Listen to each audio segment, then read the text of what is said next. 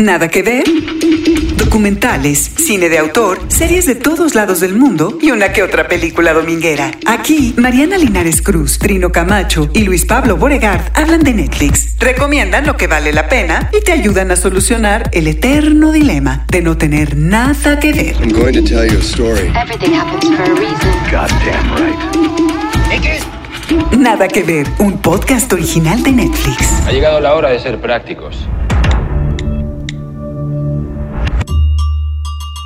Bienvenidos a Nada que Ver, un podcast original de Netflix. Aquí estamos como cada semana. Les saluda con muchísimo gusto Luis Pablo Borregar. Mariana Linares, ¿cómo estás? Hola Luis Pablo, ¿cómo estás? Bien. No, no sé si como cada semana hay cosas distintas en este programa, ¿no? Bueno, Trino Camacho es una de esas cosas distintas como cada semana. Trino, ¿cómo estás?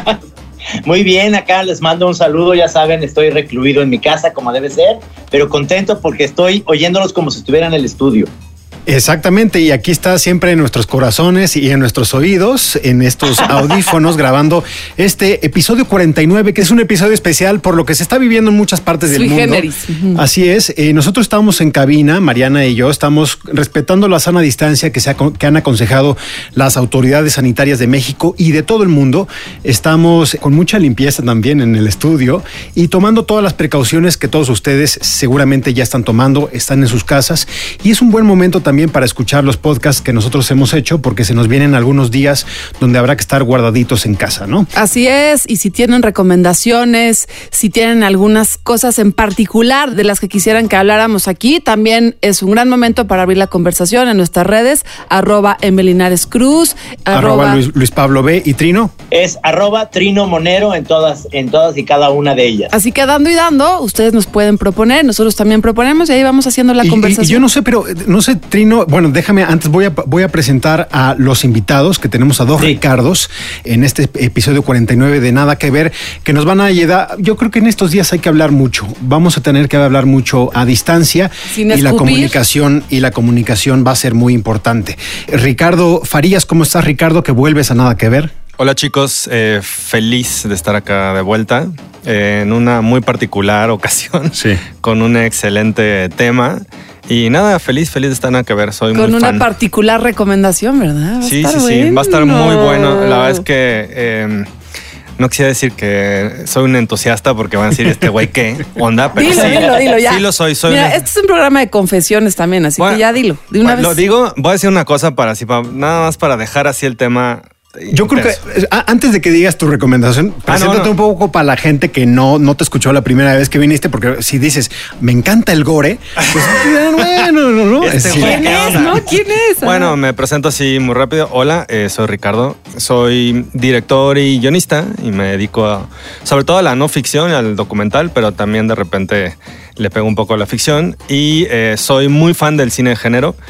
Para quienes piensan nada más que a veces el cine género se llama cine que tiene que ver con el género femenino, en este caso digamos que me refiero más bien al género de terror, horror, ciencia ficción, a todas esas cosas como medio nerdis y geeks y demás.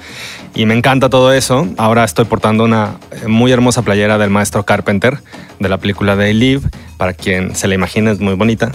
Excelente Buenísima, Es que es una, es, es una combinación de eh, un disco de los Carpenters. Exactamente, sí, Con John homenaje. Carpenter o, o- Exactamente, es un, es un homenaje como a la tipografía de los Carpenters, pero eh, digamos que con, con- al maestro Carpenter. Y pues nada, feliz, este, muy fan de desde los zombies de, de George. Romero hasta los de Zaguayo, de todos. Y espero Ah, que también de, de los, de los zombies eh, de Corea del Sur, que es de lo que un poco vamos a hablar, quédense un poquito y para, vamos a entrar de lleno a este título, pero tenemos también a la distancia a Ricardo López Cordero, que ustedes escuchan semana a semana también aquí en Nada que ver. Ricardo, ¿cómo estás? Bien, me siento como, como esos comediantes de, de stand-up que Johnny Carson les decía, ven a platicar conmigo un ratito. Pues un ratito, solo un ratito vas a platicar con nosotros, estás a la distancia, cuéntanos por qué estás a la distancia, Ricardo. Estoy a la distancia porque estoy cumpliendo con eh, las recomendaciones de las autoridades sanitarias de, de nuestro país y estoy en, en aislamiento porque uno de mis parientes está confirmado como uno de los casos de, de coronavirus en México. Así que estoy tratando Wow. de ser un, un ciudadano responsable. Pues mucho ánimo Bien, para estos bien. días. Sí. Devoraste la- el título que proponemos para esta semana, Kingdom. Sí, la verdad es que sí, me ayudó a llenar estas horas libres y vacías que uno tiene cuando está en, en aislamiento social y no puede salir ni a la esquina. Y la verdad es que eh, yo no soy tan fan en general del horror, soy bastante miedoso y Kingdom me pareció buenísima. Ah, pues nada más como comentario de saque, ahí está el de Ricardo, pero yo les quiero preguntar a todos a la mesa. Yo me puse un poco, sabiendo que vamos a estar guardados en nuestras casas, en- tomando estas medidas de precaución, me puse a añadir cosas a, a la lista de Netflix y yo les quería preguntar si más o menos ustedes ya han comenzado a hacerlo o tienen algo, algo que les gustaría ya por fin ver que tienen pendiente desde hace muchísimo tiempo. Trino, ¿cómo, cómo ves? Mira, yo porque por supuesto que uno de los temas ya están ahí en la, eh, digamos, programados es lo de Miyazaki, porque Sí, obviamente claro. vamos a tener que hablar de algo, algo de Miyazaki, pero como están todos los títulos, eh, estoy emocionado porque además me voy a poder poner mi camisa de Miyazaki, que así como la de Carpenter, me imagino. Yeah. Ricardo, este, yo tengo la mía de Miyazaki, que es sensacional. Y, y tengo muchísimas ganas de ese episodio, pero obviamente me puse el fin de semana a ver y a buscar lo que viene en Netflix las próximas semanas. Por supuesto que hay un meme que dice que no va a haber casa de papel porque ya se acabó el papel de baño. Gran, gran meme.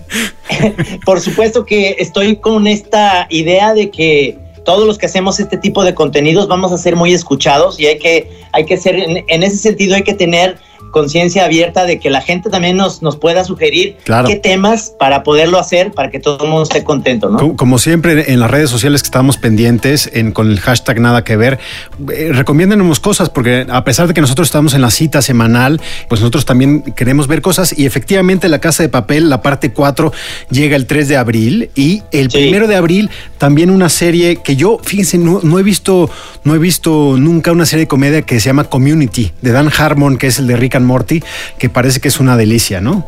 Todo lo que haga Harmony, eh, Rick and Morty, gente que esté vinculada a Rick and Morty puede hacer lo que quiera. Con Chevy Chase, verdad. ¿no? Che- bueno, y además eh, que había habido un tema ahí, si la serie, si se habían peleado con Chevy Chase, todos los demás del cast y demás, me parece brutal. Yo creo que es de esas cosas, esos perros verdes del- de la comedia junto con Parks and Recreation y otras series de ese estilo que tienen ese humor ácido y me parece brutal que, que se estrene. ¿Tú, Genial, Mariana, algo, algo para la lista que hayas añadido estos días?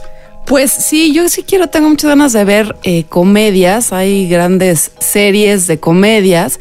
Una de ellas es Grace and Frankie, que Sí. no he visto ninguna Ah, temporada y tengo muchas ganas de hincarle el diente, esa por lo pronto.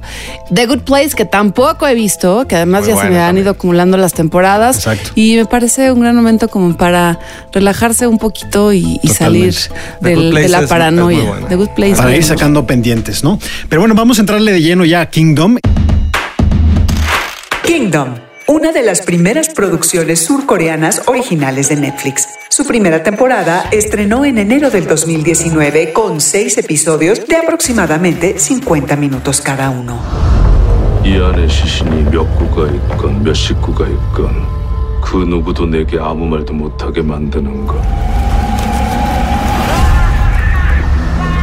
Ambientada en el periodo medieval de Joseon, en Corea, y situada en un reino azotado por la corrupción y la escasez, donde se extiende una extraña plaga que convierte a sus víctimas en criaturas inmortales y hambrientas de carne.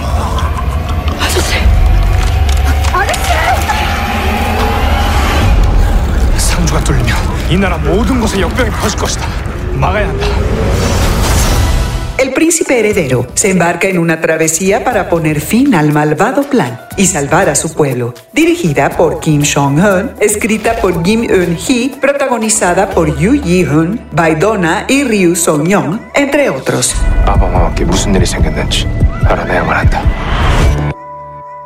Bueno, es un periodo de la historia de Corea del Sur que va desde finales de los 1300 hasta los 1500. La temporada, yo creo que la 1 es interesante porque plantea un tema que hemos visto mucho en la actualidad, que son los zombies, pero una época de historia, digamos, o una, una película o una serie de época, pues le, le quita algunos materiales, objetos, formas de comunicación que nosotros vemos y que están relacionados a, por ejemplo, The Walking Dead o a, a las grandes obras. Quisiera hacer el ejercicio que hicimos un poco Sí. con Gabriel Guerra la semana pasada, Sí. conmigo misma, y tiene que ver con que no soy ni, es, ni experta, ni especialista, ni me gustan los zombies. Eh, no le entraría para nada a, a estos títulos, salvo que tuviera un trabajo como este, que es nada que ver, que tiene que ver con, con ver eh, otros contenidos. Y desde ahí, desde esa primera pasada, yo coincido con Ricardo López, que es un contenido sumamente entretenido. Más allá del tema zombie en particular, en donde no necesariamente, a mí me pareció que ni siquiera es tan relevante el asunto de estos seres que se levantan por la noche a comerse a otros seres, sino todo lo que tiene que ver con la historia, con eh, la narrativa de un héroe, de una heroína, Sí. de cómo van apareciendo pues estos personajes de alguna manera incógnitos que de pronto se vuelven protagónicos y ahí sí, ni modo, un poco la comparación de lo que estamos pasando hoy en el mundo, como eh, las clases sociales, las clases económicas, los aristócratas que hacen ante una epidemia, ante una pandemia, qué se hace, qué hacen los campesinos. Y es una especie de Game of Thrones al final, en donde todos contra todos, pero nadie contra nadie, que me parece una serie muy, muy entretenida, aunque, insisto, no te gustan los zombies como es mi caso. Qué mala onda que te gustan los. Trino, tú que, tú que conoces a Guaya de verdad y los zombies de por allá.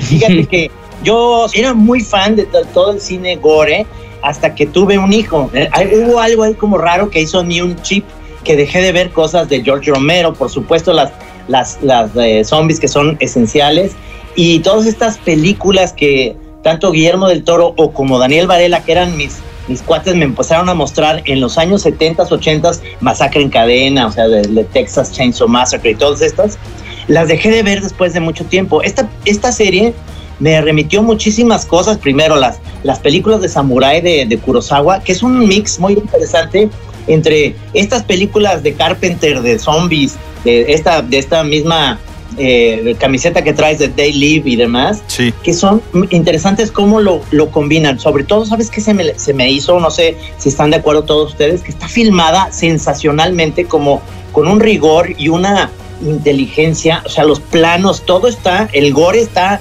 sensacional. Ah, Yo he visto mucho gore y que de repente digo, es innecesario. Aquí, de repente estábamos viendo la serie Margarita mi mujer y yo decíamos, ya mucha plática y más zombies, ¿no? Porque de repente se vuelve, se vuelve que la historia va muy bien.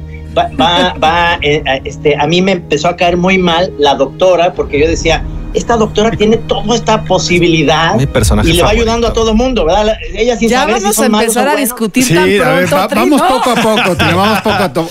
A ver, Farías, ya veo que a ti te estás aquí te eh, bueno, poniendo eh, cara, ya te estás transformando. Tengo muchas cosas que. Bueno, a ver, rápido. sí. Primero, sobre el director, nada más para el comentario que hacía Trino sobre el director. Este Kim Jong-un es el director de The Tunnel, que es una, una película espectacular ahí sobre, sobre- es una, digamos, que un thriller muy interesante de una persona que se queda atrapada en, medio de un túnel. Él, él es el, el director de la serie y curiosamente no tiene como un showrunner tan presente como otras series de televisión, pero tiene una guionista que es un G o G, eh, que es una picudaza, que además ella escribió una web series en la que está basada este, esta serie. Entonces es mucho más fácil, eh, a diferencia de otras series que se habían hecho a, a más el personaje principal, que es el príncipe. eh, Un príncipe bastardo, ¿no? eh, Es decir, es príncipe in- bastardo. En la, en la historia original, en el cómic original, era más bien un adolescente, ¿no? Y entonces acá, digamos que lo transformaron a ser una persona eh, un poquito más, Más adulta,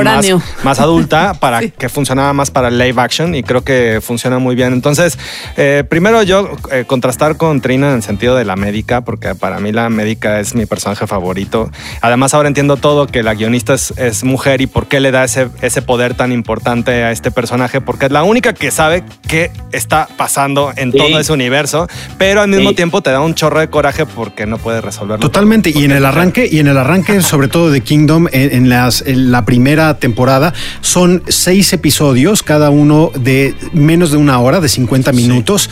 Pero es interesante cómo los primeros arrancan y dices, no hay protagonistas femeninas fuertes, ¿no? Entonces hay que avanzar bastante en la temporada para que eh, comiencen a aparecer esto- estos caracteres. Ahora, y yo diría, yo como... ¿Cómo no- se llama la enfermera? La médica. A ver. No llama- con los nombres, por favor. Según yo, se llama Jok Hak Ho. Sí. ¿Cómo? Es que lo- Ho, Ho Hak Ho. eh, O sea, me, yo- me gusta que los dice desde el, desde el vientre, Juana. desde la panza, viene desde la Ho panza. Hak Ho. Oye, me está, aguas con el- la sana distancia que me está llegando. perdón, perdón. Ah, sí, por favor. practiqué, practiqué. Bueno, a ver, pero ah, se ha hablado aquí de gore. Yo me sumo a, a las opiniones tanto de Mariana y de Trino. Aquí le sacamos mucho al género. Ajá, terror no hablamos mucho de terror. Sí. Y me parece un gore bastante aceptable que, digamos, nunca se roba la historia. De hecho, si ustedes ponen, le ponen play a la primera temporada de Kingdom, lo que van a ver es una mezcla de otros géneros. Tiene un poco de western, tiene un Sí. poco de, de, de Épico. género de aven- No, esa épico, épica, la política. aventura. ¿no? Política. Yo, yo diría que es un thriller Historia. histórico Sí. político con tintes de apocalipsis zombie y un mix de western. Exactamente. Un poco por Oye, también pero la hasta fórmula. Señor de los Anillos, porque hay un momento en donde, bueno, hasta búsqueda. Sancho Panza, diríamos, No, ¿no? Como y- el y que Quijote, que van recorriendo todos este, los reinos distintos y es esta aventura de dos personajes que van Tiene todo. matando a todas las do- obstáculos que se van encontrando. Ricardo López, ¿qué, qué querías decir? Yo también quería decir que, que tiene mucho de western y tiene mucho como, eh, si me lo permiten, como de road movie, ¿no? Como de, Sí. como de viaje. Y yo creo que llevamos mucho tiempo hablando de Kingdom sin hablar de la maravillosa variedad de sombreros que usan los personajes. Definitivamente estoy totalmente de acuerdo contigo. Pero, pero raro, ¿eh? Porque es Es decir, raro, ¿viste? o sea, Hay son- son sombreros muy y raros. el sombrero está ahí, ahí, ahí, no sé. yo no sé si la, si raro la época de la dinastía Joseón, que es esta dinastía que hablábamos que va desde el siglo XIV hasta el siglo XIX, o sea, había sombreros como esa de malla que tienen Sí. los personajes, ¿no? Sí, maravilloso. Muy incómodos como para tratar de escaparte de un zombie. Mejores sombreros que los de Prince o los de Cam Newton para los que les gusta el fútbol americano, pero es sombreros muy raros. Pero a ver, padres. me gustaría detenerme un poco. Hay que decir Sí. que eh, ustedes que nos están escuchando, obviamente ya describimos también la eh, camiseta de Ricardo Farías, de los Carpenter, pero trae un libro en la mano que Ah, se sí. llama Filosofía Zombie. Y yo quería preguntarte un poco sobre también el ingrediente, los ingredientes que se mezclan en esta licuadora. ¿Qué ves tú para los fanáticos? como tú del género y también de los zombies. A- aporta, aporta mucho sentido. Yo quisiera decir como dos, dos cosas que digamos que traen en evidencia este, una serie como Kingdom. Por un lado, eh, nos refuerzan una idea fundamental y yo diría así como, como básica del universo zombie, que es que los zombies son la gran plataforma de comunicación para hacer crítica social de cualquier tipo. Y si uno ve desde el inicio de los tiempos en el mundo zombie en el cine con George. Romero en 1968, que hace una crítica social al racismo, hasta Train to Busan de hace algunos Sí. años, pasando por todo lo que ustedes me digan que está en el mundo zombie, todo tiene un comentario social. Entonces, primero, muy importante, en esta serie tenemos un comentario social de diferentes formas. Y era un momento muy difícil para, para Corea. Corea ha sido una de esas naciones históricamente que han estado podridas por todos los que están a su alrededor, todos los vecinos, los chinos, los japoneses, todos han pasado de lanza con ellos. Y era un periodo en donde además entiendo que por las guerras tenían que comerse a los muertos. O sea, esas escenas que vemos en algún momento en la serie están conectadas con la Basadas en hechos reales. claro. Entonces yo diría, yo diría, ahora, por otro lado, no quisiera sonar así como muy, ay, este güey no le da miedo a nada, pero no me parece tan gore tampoco no, la, a mí que la me da serie. miedo todo, no. Y tiene, lo es, y sí, no creo lo que es. sí buscan. Hay por ahí otra, otro cómic que, que hicieron película eh, coreano que se llama The Priest. No sé si alguno vio esa película con este. Es la de, de Scott Stewart. Exactamente. Muchas gracias, este Tocayo.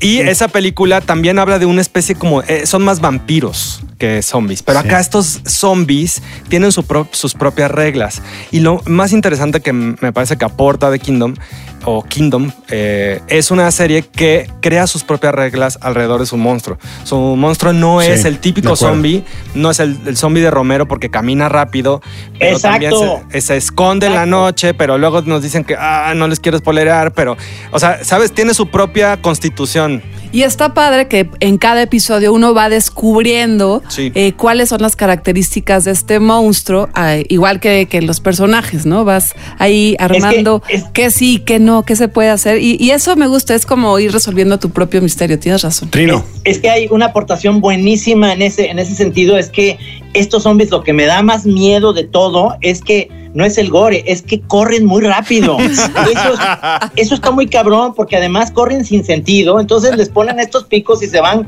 como ya saben, de hocico contra ellos porque no controlan bien esto y esto es una nueva aportación porque obviamente los zombies que nosotros tenemos que siempre es esta, esta idea desde los Simpson, este, desde lo que hicimos con los zombies de Zaguayo o como sea desde George Romero, es que los zombies son lentos. Sí, ¿no? claro. Y aquí no, aquí es, son, eh, esa es la parte que me dio más Por miedo. eso han más sido muy gore. cuidadosos en no llamarles zombies, les llaman monstruos. Sí, y Exacto, toda sí. proporción guardada. Hay algunas referencias que me recordaron a la película Parásitos, eh, porque también en la relación entre eh, los aristócratas y las mujeres y los, y los personas del ejército también tiene que ver con la jerarquía un poco de animales. Porque en muchas ocasiones se refieren a estos monstruos como los parásitos, ¿no? Y que no importa que si contagian a los, a los más a los, plebeyos, claro, a a los pobres, pueblos ¿no? A los que pobres. están ya en la miseria de la miseria de la miseria, porque dentro de todo el reino también son considerados, pues ya como las cucarachas. Pero ¿no? y yo creo que hemos hablado mucho de los zombies, pero a mí la parte que más me gusta, que es la parte donde se mueve la acción, que es cuando hay luz del sol en, en la serie, ¿no? En Kingdom, que es, es la historia que se cuenta. Es decir, están, bien- están muy bien hechas las escenas de los zombies, las escenas también de los espadachines, ¿no? Sí. Con las espadas tipo samurái que se utilizan y las batallas, pero funciona de por sí la historia. Es decir, ya lo, lo comentabas tú, Ricardo Farías, hace, hace un ratito. O sea, es decir, es un príncipe bastardo que está tratando de tomar el poder. Hay en el reino una especie de sospecha de que se le está una conspiración conspiración de que se Me le está encanta, me encanta. de que se le está mintiendo a los súbditos porque el rey no ha aparecido, no ha hecho apariciones públicas y se cree, hay algunos que creen que está enfermo, creen- otros creen que está muerto. Entonces él asume esta conspiración y dice yo quiero atentar, además un poco como el antagonista que es la reina, ¿no? La reina que está además esperando y también ya para la temporada Maldita. 2 al verdadero heredero al trono. Y cada Entonces, episodio eso es muy vas interesante también. Otra parte de la conspiración, ya no sabes quién Sí, está conspirando contra ahí. quién, porque además como todos son físicamente muy parecidos, hay que estar muy atento. Muy, muy, muy atento. Estás bien, Mariana. Luego te pierdes en la historia. Kingdom, temporada 2. Vuelven los espadachines y los zombies mientras la segunda temporada inicia justo donde terminó la primera.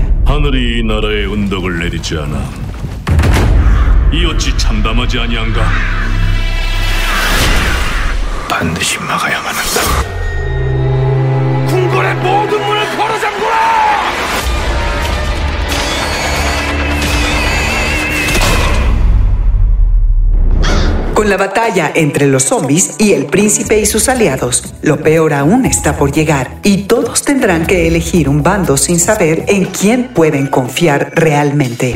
나도 저것들을 이용해 관제를 누릴 것이다. 내가 만들려는 나라는 그런 나라가 아니다 난 내가 있을 자리로 돌아갈 것이다 나와 함께 하겠느냐 아무리 끔찍한 병도 막을 방도가 있었습니다. Disponible en Netflix desde el 13 de marzo. 둘 중 하나는 죽어야 합니다 Son físicamente muy parecidos. Ok, Mariana, lo voy a apuntar aquí en mi libreta.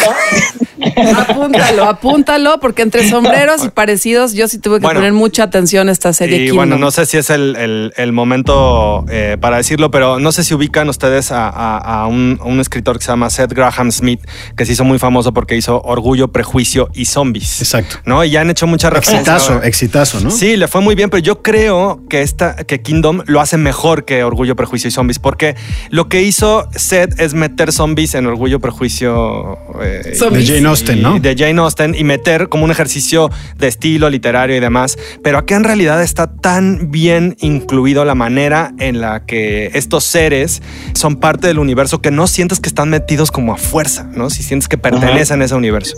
Sí, eh, es bastante natural la transición y no hay demasiadas explicaciones de cómo suelen hacer los, los estadounidenses con toda pues esta, este material de- y el género que hizo películas, series, documentales, ficciones, etcétera, etcétera, etcétera. Bueno, documentales menos, ¿no? Y me gusta que es eh, siempre como una, un- una encrucijada moral y, y ética de qué es lo que hacen los personajes con esos monstruos. Es decir, eh, sus decisiones eh, tienen que ver con esos monstruos lo que les hacen y en virtud de lo que le van a hacer a los vivos. Los pueden, pueden dejar a una, una, una aldea abandonada, pero van a quemar un barco. Pero y entonces no solamente se trata de los zombies, sino que hace uno Sí. consigo mismo y con la gente que lo rodea y con la gente que uno quiere o que quiere desechar. Ya voy a soltar una Moralejas. idea política y ya a ver qué piensan Ya. de esto todos. Yo, a ver, quiero oírla. Los zombies son de izquierda, los vampiros de derecha. Ahí, ahí se las dejo. No, es un poco populista, es un poco populista esa, esa descripción. Estoy de acuerdo. Ricardo López. Yo estoy de acuerdo en que los vampiros tienen una estética incluso más como fascista, ¿no? Mucho más organizada, con muchos más rituales, con muchos más símbolos. Los zombies son, en este caso, sobre todo en, en Kingdom, son un elemento más que aporta al caos en el que está sumido este reino de la dinastía Joseon. Y, y creo que estoy totalmente de acuerdo con mi tocayo cuando dice que los zombies son una forma como de revelar los fallos estructurales de la sociedad en la que aparecen. Y por eso me parece tan interesante Kingdom, porque hay algunos políticos corruptos, algunos políticos incompetentes, hay algunos que quieren dejarse dejar morir a, a otros, unos que quieren aprovechar la crisis para sacar raja. Eso es lo más interesante, mucho más que las persecuciones de zombies y las peleas ah, de espadachines. Totalmente Sí. de acuerdo. De acuerdo. Oye, hay una cosa también que es interesante. Me, me gusta mucho esta teoría de los, de los vampiros de derecha, porque obviamente siempre que pienso en los vampiros de derecha, digo, es que son como inmortales, tienen toda esta onda como el PRI, que duran muchos años. Exacto, exacto. Y los zombies pueden cambiar muchísimo. De repente son muy lentos, de repente corren como estos. Pero hay algo muy interesante que me gustó de la temporada 2, en el sentido de decir, hay personajes, sin ser spoiler, que uno cree que puedes tener muchísimas más episodios con ellos y de repente ya no van a estar. Es, es algo que es muy, muy interesante que tiene estos giros que tiene en cada episodio. Tiene un giro que dices, ah, cabrón, ya no va a estar este en la, en, en la siguiente porque ya no, ya no sé, ya no hay otra solución me parece que eso es muy inteligente porque te van sumando personajes que estaban ahí atrás, eh, que luego van a ser en la tercera temporada seguramente este, protagonistas de la maldad, ¿no? Y que van a tener que tomar decisiones, que no los veíamos, como que la primera temporada estamos entendiendo qué está pasando todos con los protagonistas y ya en la segunda, que ya se entendió que por dónde va la cosa, ya los protagonistas, las protagonistas van tomando sus decisiones y a partir de eso, cada uno de los episodios pues va siendo muy distinto a la primera temporada, que siento que era más como ver, ¿no? Desde afuera, desde Pero la con, ve- velocidad vertiginosa, ¿no? Sí. Porque arranca, es una muy buena serie, la verdad, para el binge watch, porque eh, los próximos episodios arrancan con la acción donde la dejó el, te- el episodio anterior. Eso ayuda mucho, creo que para, para es decir, no hay que recapitular, es decir, es vámonos, vámonos y tiene sobres, ¿no? seis episodios cada temporada, muy bien ahí. Muy- sí, muy, Sí. muy, acep- aceptable. emocionar. 12. Ah, se suponía que iba a tener 12 8, pero la bajaron a 6. en un día. Ricardo, ¿tú en cuántas, en cuántas horas te lo echaste, dices? Pues hace rato decía de broma que me lo eché en 15, pero sí, Son sí me atengo, si me atengo a mi profesión de Sí, sus pau- sus pausas. La verdad, más bien fueron como 18. Ya, Muy bien. Claro, muy pero un día te lo, sí te lo echas en un día.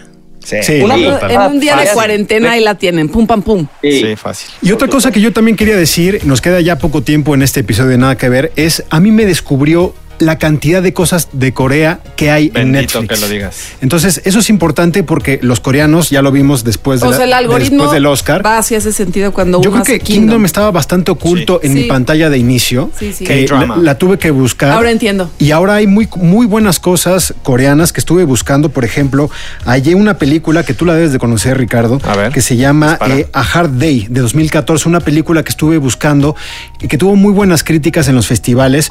De hecho, eh, estuvo en Cannes, bueno, en las secciones paralelas de Cannes, y está hecha por uno de los guionistas de, Kingdom. Es decir, la dirige uno Mm. de los guionistas y showrunners de Kingdom, que es Seong Hoon Kim.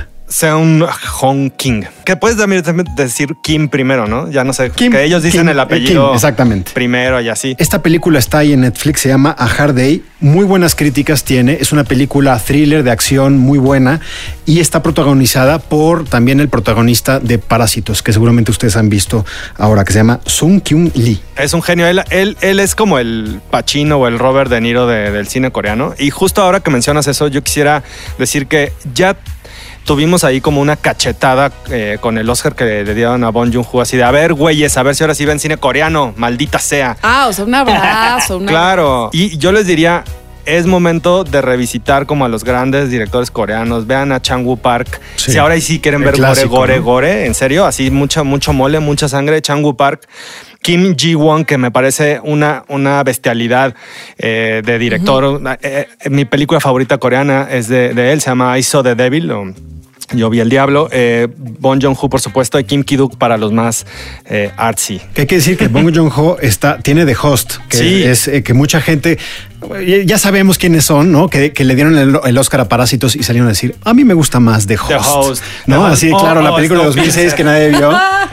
o Mother. o- pero ya se puso la conversación. Pero esa está en Netflix de Host y una que también la hablamos aquí en el especial de terror que hubo, que tiene muchos paralelismos, que es Tren a Busan. Sí, Train to Busan que me, me parece brutal y si por ahí también pueden ver hay una hay como una historia paralela de Train to Busan que es, es animación eh, que también está en Netflix está buenísima también échenle un ojal vale mucho la pena. Que eh, por lo que estaba viendo, bueno, más bien por lo que estaba leyendo, Busan es el nombre actual de una de las ciudades donde toma acción Kingdom. Sí. Entonces es interesante. Y siglos además después, es la obviamente. ciudad que tiene el festival de cine de género más importante de Corea, entonces es perfecto. Ah, ok, con razón. Lástima que no, te- no, no tenemos imagen, pero yo aquí les iba a mostrar el personaje principal de la serie, que es una planta, que aquí la tengo yo en Chapala, y le... ¡Oh! Y, y aquí Claro, está, no. las voy a enviar a ustedes, pero ojalá hubiera una manera de mostrárselos a los que nos están escuchando en el podcast, porque está igualita. Es la Y planta que el- regresa de la muerte, ¿no? Claro. Exactamente, ese es el perso- personaje para mí principal, El elixir. que tiene todavía, según yo, para la tercera temporada una explicación, porque ahí, ahí está el inicio de esta, de esta pandemia, digamos, de zombies. Aquí nos, nos está mandando al chat Trino Ya la, lo vemos, ya lo vemos. la flor. La, la flor eh, que solo crece en los lugares más fríos de Corea. Yo iba a decir algo muy incorrecto. Ricardo López. Yo creo también, eh, habiendo terminado ya la, la segunda temporada, horas después de haber comenzado la primera, que se están tardando con la tercera. No, tú ya, ya apareces los lectores de, de la cuenta de Twitter de, de Netflix ah, de Latinoamérica que estrenan en temporada y ya a la media hora están preguntando ¿y para cuándo la próxima? ¿y para cuándo la próxima? A mí, a mí eso me ha pasado con mis series favoritas de Netflix, me pasa cada rato. Eh, acabo de terminar The Crown, la tercera temporada, y me urge Sí. que salga la 4. la semana pasada salió un especial de comedia de mi comediante favorito, Mark Maron, y pues ya me urge que salga otro. Pero acaba de salir el de Mark Maron. Tú sí estás Sí. consumiéndote todo, mano. Habrá que leer también de vez en cuando, Ricardo López, en el encierro. Y, y trabajar. Vamos a ir cerrando este episodio. Por favor, recuerden eh, en las redes sociales, insisto en lo, del de- en, lo del debate, la discusión a distancia va a ser muy importante. Díganos qué están viendo y que muchos de ustedes van a pensar que no tienen nada que ver en, estos, en estas semanas que vienen. Y pues mucho ánimo, ¿no, Mariana? Mucho ánimo y mucha creatividad y mucha paciencia y mucha calma.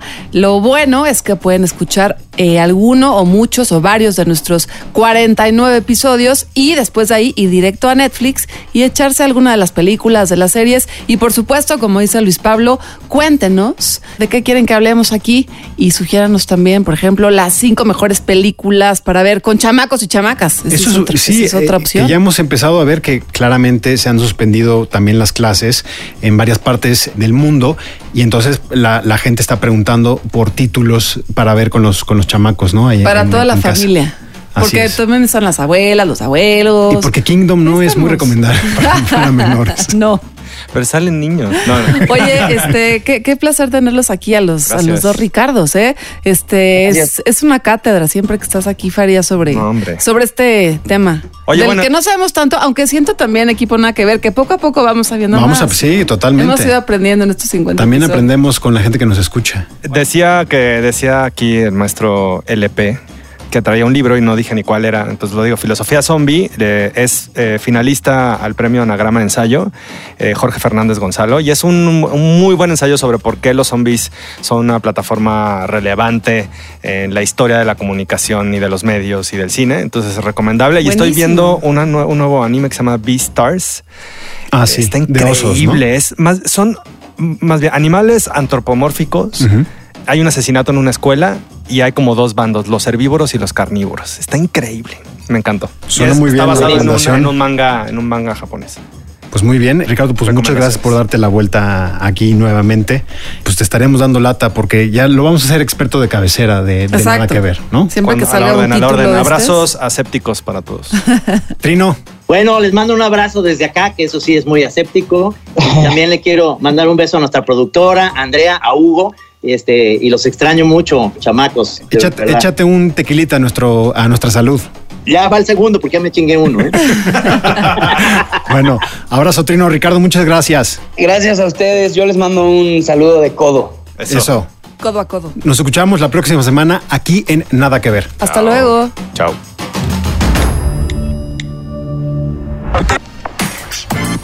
Nada que ver. Podcast original de Netflix.